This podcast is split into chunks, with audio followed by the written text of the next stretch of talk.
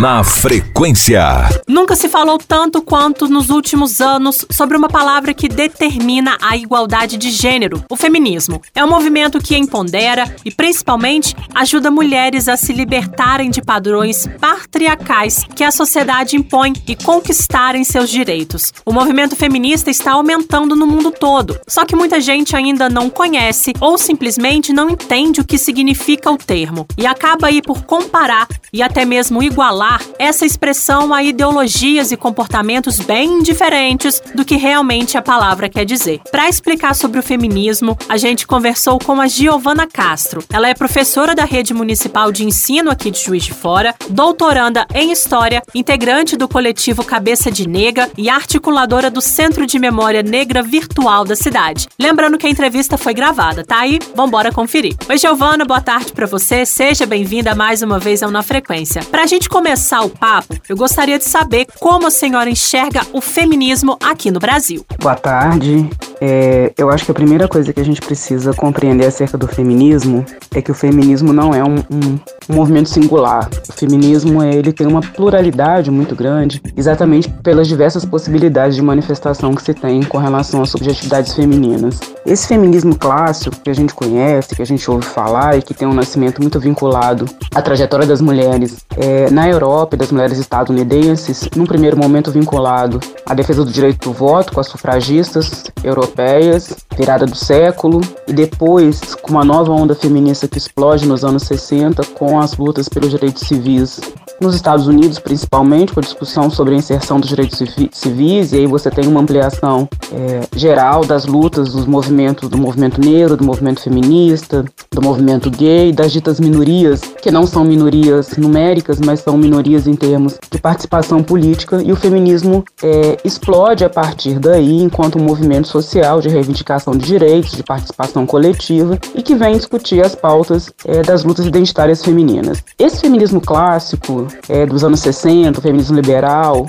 predominantemente o feminismo branco, burguês, das mulheres que vão, vão à luta nas ruas pelo direito de estarem nas ruas, pelo direito ao mercado de trabalho. É um feminismo muito específico de determinado momento histórico. E que chega ao Brasil também em meados dos anos 70, no momento que ele também se vincula à luta contra a ditadura, pela abertura política, pelo fim da censura, pelo fim da perseguição aos presos políticos, enfim, ele se mistura aqui no Brasil com outras lutas e outras pautas também. Ele é uma manifestação específica de um determinado nicho do, do feminismo. Aqui no Brasil nós temos uma, ou, outras especificidades ligadas ao feminismo, porque o Brasil é um país do que a gente chama de um país diaspórico. Ele é um país marcado pela tradição e uso generificado da mão de obra escravizada, tanto negra como indígena, o que nos dá uma composição fenotípica, étnica, diferente de países de população caucasiana. Então, aqui no Brasil, o feminismo ele vai adquirir diversas outras expressividades e a gente tem é, outras pautas vinculadas ao movimento feminista no Brasil que não só as pautas do feminismo branco. Então, por isso que a gente precisa entender que o feminismo ele é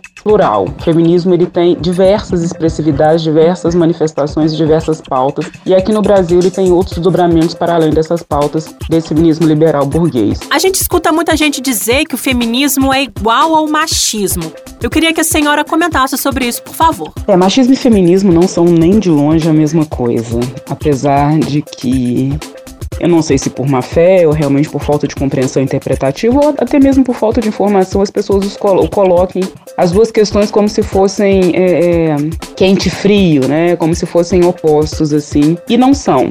Não, não estão sequer no mesmo campo de compreensão, é, nem tampouco cognitiva, nem tampouco interpretativa e nem de longe com relação a bandeiras e possibilidades de se pensar uma sociedade mais democrática. O machismo ele é uma distorção histórica, e eu falo que ele é uma distorção histórica, mas não só, ele também é uma distorção.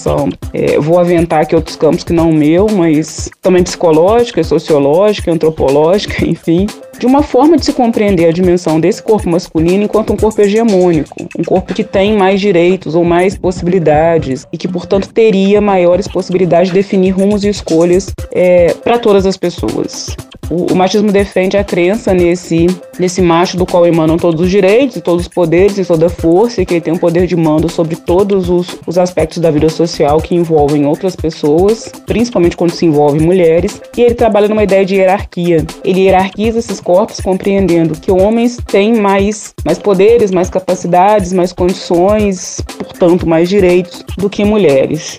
E eles acabam estruturando uma, uma forma de estar no mundo para homens e que afeta diretamente a vida de mulheres, é, em que os homens teriam poder de comando sobre absolutamente tudo e que esse poder de comando impactaria inclusive no direito à vida das mulheres. Então, o machismo por si só, ele, além de ser uma, uma distorção histórica, como eu disse, ele também culmina nas práticas de feminicídio, de eliminação do corpo feminino, de espancamento, é, de não oportunidade no mercado de trabalho, de impedir a ascensão de carreira de mulheres. Então, ele tem efeitos muito deletérios sobre as trajetórias, num primeiro momento, as trajetórias femininas, mas impacta, obviamente, no nível é, menor os próprios homens. Né? Os coloca num lugar é, de responsabilidades que às vezes eles eles não conseguem levar adiante. Isso também impacta nas, nas próprias pressões emocionais dos homens, nas, nas relações que eles estabelecem, nas possibilidades de manifestar carinho. Enfim, ele tem efeitos deletérios para ambos, obviamente muito mais danosos para as mulheres do que para os homens. O feminismo, por outro lado, ele é um, uma, uma filosofia de luta, de arregimentação, de, de busca de direitos, de reivindicar direitos que são direitos constitucionais, como o direito à vida, o direito de ir e vir, o direito de permanecer, o direito de ambicionar carreira, o direito de lutar por equidade. E aí vem um ponto né, que, que eu retomo da, da conversa que nós tivemos no ano passado, de compreender que equidade não é igualdade. Equidade implica necessariamente em pensar os direitos é, expressos na nossa Constituição, os direitos que estão lá como direitos do cidadão brasileiro e da cidadã brasileira, é, e que precisam ser compreendidos como direitos universais. Então, que mulheres tenham direito a sair nas ruas com segurança, que mulheres tenham direito a pleitear uma trajetória de carreira, que mulheres tenham direito de expressar suas vontades e desejos e ter é, políticas públicas que garantam isso, políticas públicas de saúde para mulheres, políticas públicas que impactem de pensar as possibilidades várias que a maternidade ou a não maternidade traz, que se tenha a possibilidade de se pensar os direitos da população LGBT feminina. O que a gente, o que a gente pensa sobre feminismo é da compreensão da ampliação de direitos que nos permitam caminhar com mais tranquilidade é, do nosso nascimento, sem, sem correr riscos da violência obstétrica, até o nosso envelhecimento, sem correr risco do abandono, mas também sem correr risco da sobrecarga de ter que se cuidar e também dos nossos velhos que recaem sempre sobre os corpos femininos. Então é, é uma pauta de inclusão social e de ampliação de direitos democráticos e que teria, o feminismo é uma bandeira que, que traz benefícios e que traz possibilidade de uma existência mais feliz, pensando aqui não só em termos comportamentais, mas em termos de direito à cidadania e de ampliação também de qualidade de vida para todo mundo. O feminismo é para todo mundo. Vamos falar agora sobre o feminicídio no Brasil, que infelizmente choca a gente, né? Os números aumentam a cada ano, mas principalmente durante a pandemia. E a sensação é de que os assassinatos de mulheres por simplesmente serem mulheres não vai acabar. Como a senhora acha que o feminismo pode contribuir aí para essa mudança de cenário? Feminicídio, o primeiro ponto que é fundamental a gente compreender: feminicídio não é uma pauta somente para o movimento feminista. Feminicídio é uma pauta para toda a sociedade brasileira, toda, toda, toda, toda. A gente precisa desmistificar e desconstruir a naturalização de que homens se vinguem de mulheres, questões de ordem afetiva. O feminicídio não é um crime de amor. O feminicídio é um crime de ódio e ele está diretamente vinculado à forma como se consolida essa psique, essa subjetividade do homem machista no Brasil. E esse machismo estrutural e estruturante da sociedade brasileira, ele atravessa todas as instituições e ele atravessa, não vou dizer todas, mas ele atravessa quase todas as práticas de interação social no Brasil. Mesmo aqueles homens que alegam que não matariam as mulheres, eles ainda enxergam as mulheres como um elemento de propriedade, como um elemento de comando, de achar que podem mandar na forma como elas se vestem, na forma como elas se comportam. Isso é muito arraigado na sociedade brasileira de uma forma coletiva, isso é uma mentalidade coletiva muito intensa. Então, pensar o feminicídio, ele precisa ser pensado a partir da base sobre a qual ele se estrutura. E essa base sobre a qual ele se estrutura está vinculado a um conjunto de práticas reproduzidas historicamente com relação ao corpo feminino, enquanto um corpo que deve ser domado, é, controlado, observado, monitorado, mas que ao mesmo tempo pode ser acessado, tocado, coagido por homens. Então nós temos um problema e que é um problema que começa na própria formação desses meninos, e aí eu não estou atribuindo a responsabilidade educacional somente às mulheres. Diversos espaços educam, como eu já disse anteriormente, a escola educa, a igreja educa, a sala, a sala de aula educa, a rua educa, pais educam, vós educam, tios, televisão. Então eu tenho um largo universo de práticas educacionais que reproduzem esse modelo de pensar-se homem, enquanto esse homem que tem o direito de com relação à sua honra ferida, ou quando a mulher não o trata da forma como ele acha que ela deveria tratá-lo, ou quando a mulher o envergonha. Isso precisa ser desconstruído na nossa sociedade. O que a pandemia fez foi escancarar o quanto que essas relações, o quanto que essa masculinidade é tóxica e o quanto que ela envenena homens e mulheres.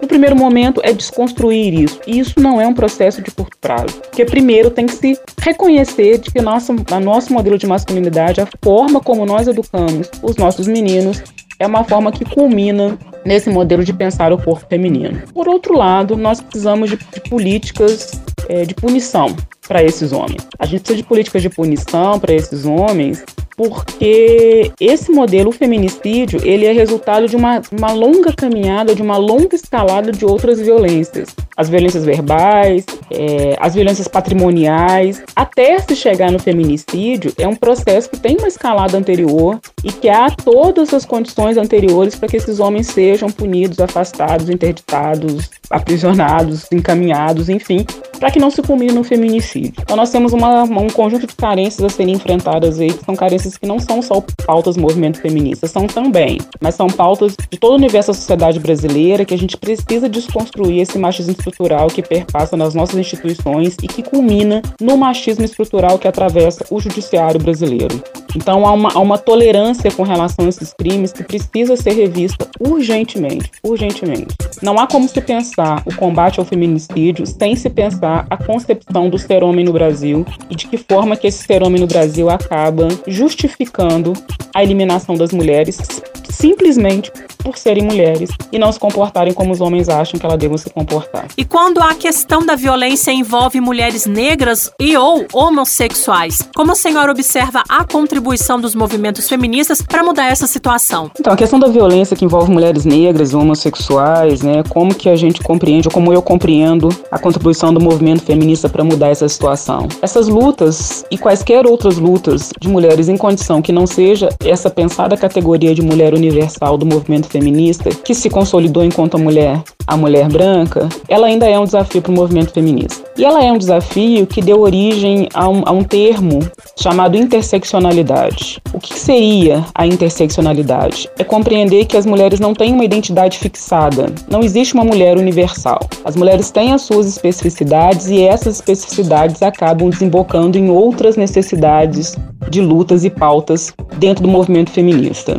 Então, mulheres que estariam e que estão numa condição como mulher negra LGBT, ou a mulher negra LGBT e deficiente, ou a mulher de povos originários que vive uma maternidade atípica, ou a mulher que vive em condições de território num aldeamento ou que vive é, em território quilombola, a mulher que está em condição carcerária. Todas essas especificidades do ser mulher, elas são atravessadas por outras segmentações e outras hierarquias. Como nós vivemos uma sociedade racista, e aí estou dizendo para além do racismo interpessoal, estou falando do racismo nessa condição estrutural da sociedade brasileira, que hierarquiza corpos brancos e negros, colocando corpos brancos sempre em condição de privilégio, somado aos privilégios de classe. Todas as outras segmentações, elas são segmentações que aumentam o potencial de exclusão dessas mulheres. Então, a ideia da interseccionalidade é compreender quais são as opressões que recaem sobre as mulheres de acordo com as suas especificidades e compreender que quanto mais acúmulo dessas, dessas condições de opressão, maiores são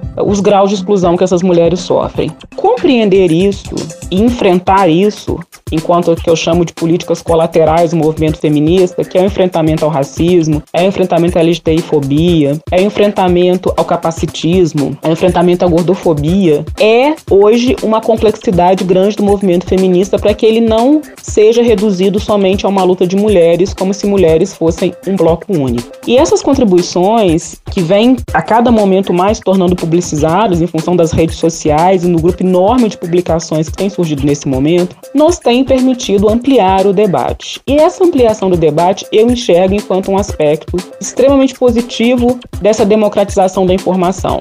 mas a gente precisa caminhar mais longe, a gente precisa chegar mais longe para além da ampliação do debate. A gente precisa chegar mais longe, inclusive na constituição de um corpo de bandeiras coletivas para o movimento feminista que dê conta dessas especificidades para que a gente não precise é, segmentar a luta. Então, pensar a ampliação do movimento feminista que consiga corporificar o conjunto dessas bandeiras, todas efetivamente compreendidas enquanto bandeiras de mulheres e que tem impacto sobre outros corpos para além dos corpos de mulheres, porque nós vivemos uma situação relacional, é hoje o que eu penso um dos maiores desafios do movimento feminista no Brasil, para eu conseguir responder a sua, sua pergunta de contribuição do movimento feminista para modificar essa situação. É entender essas políticas enquanto políticas para todas. Para a gente encerrar, Giovana, qual mensagem você deixaria a todas as mulheres que estão estão escutando agora? Que mensagem eu deixaria para todas as mulheres que estão me escutando agora? Então, eu quero deixar mensagem para todo mundo que está me escutando agora. É, eu quero dizer que a gente tem uma responsabilidade coletiva com relação às nossas mulheres. E essa responsabilidade coletiva precisa ser compartilhada entre todos nós. Meu recado vai para os homens que estão me escutando agora. É, façam um processo para romper com esse modelo de masculinidade tóxica que permeia a vida de vocês. Conversem com seus pares, conversem consigo mesmo, compreendam que o corpo de mulheres não é um território público, se esforcem para reconhecer as suas mazelas e combatê-las da forma mais efetiva possível. Escutem, façam um processo de escuta sensível quando mulheres falam das suas experiências aterrorizantes com homens. Não tomem a sua experiência como se fosse uma experiência única. Eu não sou assim. Pode ser que não seja, mas provavelmente você conhece algum homem que se comporta dessa forma. E encampe essa luta de educação dos seus pares também é, para contribuir para a nossa libertação e para a nossa autonomia. Para as mulheres, eu deixo um, um abraço afetuoso, um desejo de, de bem-estar, de saúde mental. Invista na construção de redes de solidariedade para que vocês consigam passar por esse momento difícil que nós estamos vivendo hoje, mais difícil, na verdade, que estamos vivendo hoje. E fortaleçam também a escuta, assim como eu pedi aos homens, escutem outras mulheres que vivem experiências distintas das de vocês. Façam esse processo de empatia, de escuta empática com lutas de mulheres que são lutas distintas das suas, para que a gente consiga aí juntar essas, essas lutas e, e para que a gente consiga caminhar de uma forma mais coletiva e que o feminismo realmente seja para todas, para todos, para todos. Giovana, muito obrigada por ter aceitado o nosso convite em participar do programa e falar um pouco sobre esse tema tão importante e urgente como o feminismo. Muito obrigada, um abraço e até a próxima.